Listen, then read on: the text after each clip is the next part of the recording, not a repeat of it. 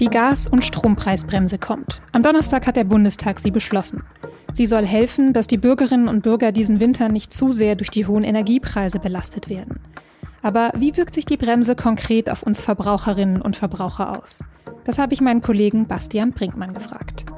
Sie hören auf den Punkt, den Nachrichtenpodcast der Süddeutschen Zeitung. Ich bin Nadja Schlüter, schön, dass Sie dabei sind.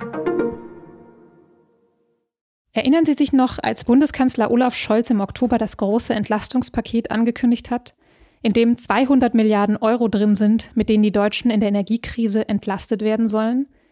Scholz hat damals ein Wort benutzt, das seitdem durchs Land geistert. Man kann sagen, das ist hier ein Doppelwumms. Ein lauter Gong für den Doppelwumms im Bundestag. Tja, der Doppelwumms. Das Hilfspaket ist also geschnürt. Mit Doppelwumms gegen die Gaspreise. Und dieser Doppelwumms, der wurde dann an diesem Donnerstag auch im Bundestag beschlossen.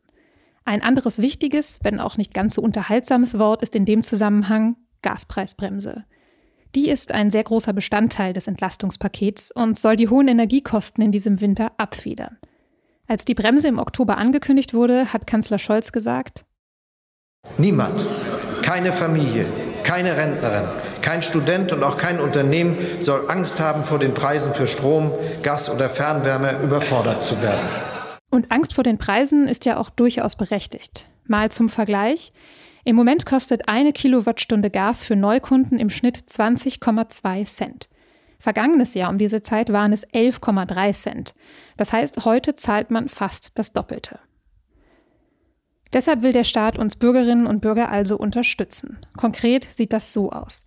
Erstmal übernimmt der Staat den Monatsabschlag für Gas im Dezember. Ab März greift dann die Gaspreisbremse. Und zwar auch rückwirkend für die Monate Januar und Februar. Das bedeutet, für 80 Prozent des prognostizierten Verbrauchs wird der Gaspreis bei 12 Cent gedeckelt. Für 80 Prozent zahlt man also maximal 12 Cent pro Kilowattstunde. Bei Fernwärme liegt diese Grenze bei 9,5 Cent und bei Strom bei 40 Cent. Und für die Industrie gelten nochmal andere Deckelungen. Und weil es so wichtig ist, sage ich es nochmal. Es geht um den prognostizierten Verbrauch. Wer also mehr verbraucht als das, was der Versorger ihm vorhersagt, zahlt dafür den Normalpreis. Das soll uns Verbraucherinnen und Verbraucher dazu bringen, dass wir auch trotz Gaspreisbremse weiter Energie sparen. Denn die ist in diesem Winter ja so oder so knapp und teuer. Ich möchte jetzt aber vor allem wissen, was bringt diese Bremse den Menschen in Deutschland konkret? Und wie rechne ich das als Verbraucherin für mich aus? Darüber habe ich mit meinem Kollegen Bastian Brinkmann gesprochen. Er ist stellvertretender Leiter der Wirtschaftsredaktion der SZ. Bastian, zum Anfang vielleicht erstmal deine Einschätzung. Bringt die Gaspreisbremse für uns Verbraucherinnen und Verbraucher wirklich was? Für die Leute, die sehr betroffen sind, kann das schon sehr viel bringen. Das ist ein staatliches Hilfspaket, wo manche Leute tausende Euro bekommen werden und das ist jetzt nicht alltäglich bei staatlichen Hilfsprogrammen. Jetzt hast du gerade gesagt, manche Leute, wer wird die Entlastungen denn am deutlichsten spüren und wer wird nichts davon merken oder wenig? Die Idee ist, dass das Steuergeld bei den Leuten ankommt, die besonders stark betroffen sind. Wer also jetzt viel mehr zahlt als noch vor Ausbruch des Krieges, der kriegt auch tendenziell viel mehr Geld als andere Leute. Und auch die Leute, die viel verbrauchen, weil die geben natürlich auch viel mehr aus. Die Deckelung liegt ja bei 12 Cent. Das heißt, wenn ich sowieso weniger als 12 Cent zahle, dann bringt mir diese Bremse eh nichts oder ich brauche die nicht.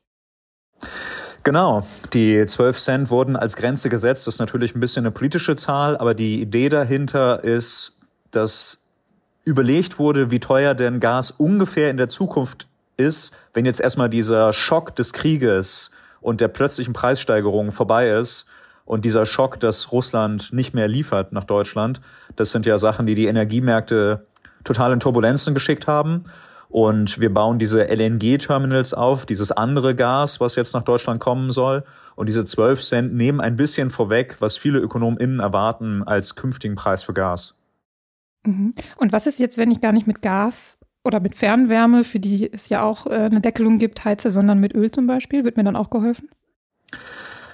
Die Bundesregierung hat extra, wahrscheinlich um sich nicht den Vorwurf machen zu lassen, irgendwen zu vergessen, ähm, relativ kurzfristig jetzt noch so einen Härtefallfonds beschlossen. Der ist auch sehr komplex aufgestellt. Das muss man dann bei seinem jeweiligen Bundesland beantragen.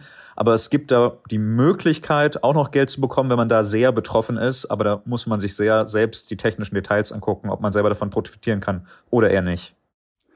Okay, dann wieder zurück zur Gaspreisbremse. Wie viel haben wir denn am Ende dann konkret mehr im Geldbeutel? Also in welcher Spanne bewegt sich das ungefähr, was man da einsparen kann? Also die Grundsatzidee ist leider, dass Gas teurer wird. Das müssen wir alle mehr oder weniger bezahlen. Natürlich, wenn man nicht mit Gas heizt, zahlt man das vielleicht auf anderen Wege, weil zum Beispiel Lebensmittel teurer werden, die auch indirekt vom Gaspreis abhängig sind.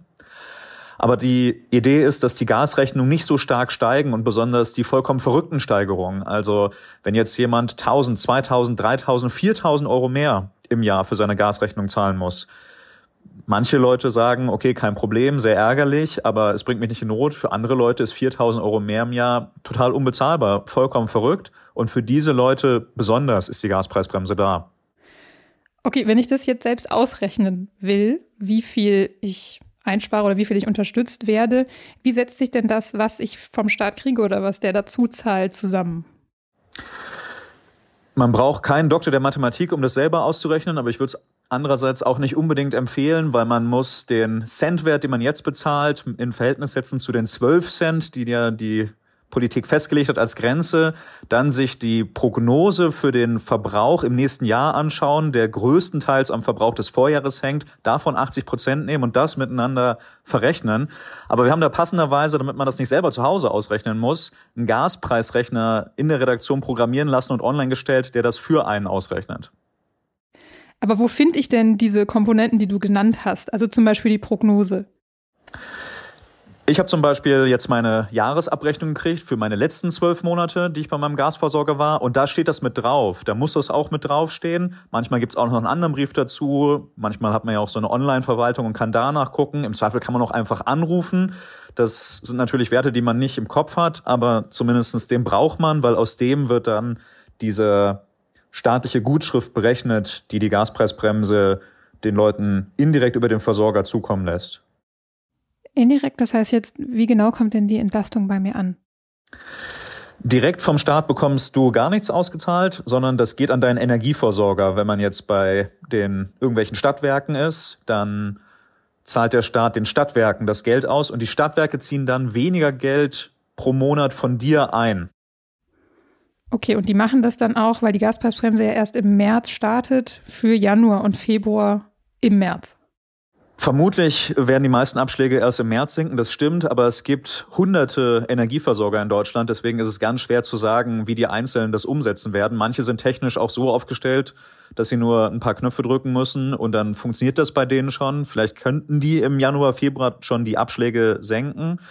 Vielleicht können die es aber auch nicht, vielleicht machen die es auch noch nicht. Andere Versorger haben totale IT-Probleme überhaupt, diesen Termin 1. März zu schaffen. Die wollten eigentlich das erst im April machen aber die Gaspreise steigen ja sehr stark jetzt bei vielen Leuten auch zum Jahreswechsel. Deswegen hat die Bundesregierung gesagt, ihr müsst das rückwirkend bis Januar machen. Mhm. Und wenn ich jetzt in Vorleistung erstmal gehen muss, bevor die Entlastung mich erreicht, gibt es irgendwie Unterstützung für diejenigen, bei denen das eng wird, das vorzustrecken? Kritisch ist es vor allen Dingen bei Leuten, die nicht schon staatliche Hilfen bekommen, weil dann ja je nach Programm auch die Heizkosten eh übernommen werden beispielsweise oder man einen Zuschuss erhalten kann. Aber für die Leute, die keine staatliche äh, Unterstützungsleistung bekommen, für die kann es dann tatsächlich natürlich nochmal eng werden, aber da hat die Bundesregierung jetzt nichts vorgesehen. Dann zum Schluss vielleicht noch die Frage, ob du die Gaspreisbremse eigentlich fair findest. Also werden die Lasten damit gleichmäßig verteilt oder profitieren auch die, die es eigentlich gar nicht nötig hätten? Dass die Politik nur den Leuten hilft, ähm, wo das Geld besonders knapp ist. Das wäre ja sehr wünschenswert, allerdings liegen diese Daten dafür gar nicht vor. Niemand weiß, hinter so einem Gasanschluss steckt da eigentlich eine fünfköpfige Familie, die gerade so über die Runden kommt und deswegen viel Gas verbraucht, weil sie nicht viel Geld hat und in einem alten, ungedämmten Haus wohnt. Oder steckt hinter dem Gasanschluss jemand mit einer Luxusvilla und zwei Pools, die er schön beheizt und in Wahrheit aber die ganze Zeit in seinem Ferienhaus auf Mallorca sitzt und das Gas gar nicht bräuchte und auch die Entlastung gar nicht bräuchte. Das ist natürlich was, was nicht optimal ist und was in dem Sinne auch nicht gerecht ist. Es wird natürlich immer ein bisschen kategorisiert und das geht auch gar nicht anders. Und ich glaube, in dem Fall, ich kenne keine bessere Variante, wie es anders gehen würde, um in diesem Winter den Leuten zu helfen. Alles klar, dann danke, dass du uns geholfen hast, das Konstrukt Gaspreisbremse noch ein bisschen besser zu verstehen. Sehr gerne. Bastian Brinkmann hat ja eben den Gaspreisbremsenrechner erwähnt, den er mitentwickelt hat. Mit dem können Sie rausfinden, wie viel Unterstützung Sie kriegen werden. Den Link zum Rechner finden Sie in den Show Notes, zusammen mit einem weiteren Link zu 25 Energiespartipps.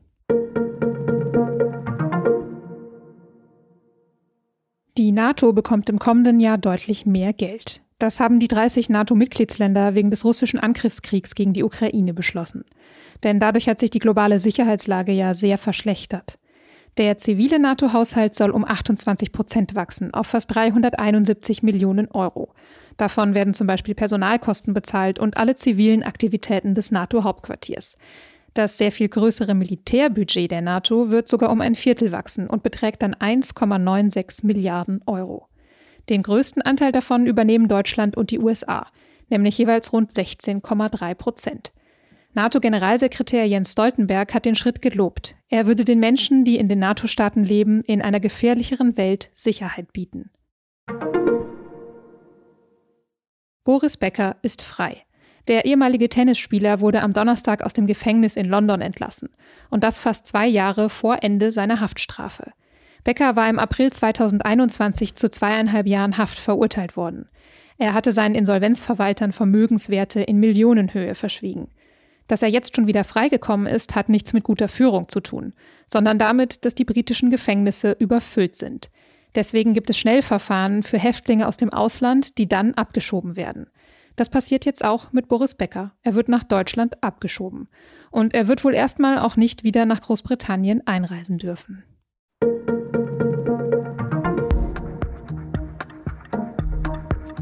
Ich sag's, wie es ist. Irgendwann in ferner oder vielleicht auch gar nicht so ferner Zukunft wird unsere Zivilisation zusammenbrechen. Vielleicht wegen des Klimawandels, vielleicht passiert auch was anderes. Das klingt nicht schön, aber ich kann Sie beruhigen, das ist ganz normal. Denn in der Geschichte der Menschheit sind immer wieder Zivilisationen kollabiert. Welche das waren, warum sie verschwunden sind und welche in Wirklichkeit doch weiter existiert haben, nur anders, das alles erfahren Sie diese Woche in unserem Podcast Geschichte Daily. Den finden Sie exklusiv auf Spotify und den Link dazu in den Show Notes. Redaktionsschluss für Auf den Punkt war heute schon um 15 Uhr. Produziert hat diese Sendung Immanuel Pedersen. Ihnen vielen Dank fürs Zuhören und bis zum nächsten Mal.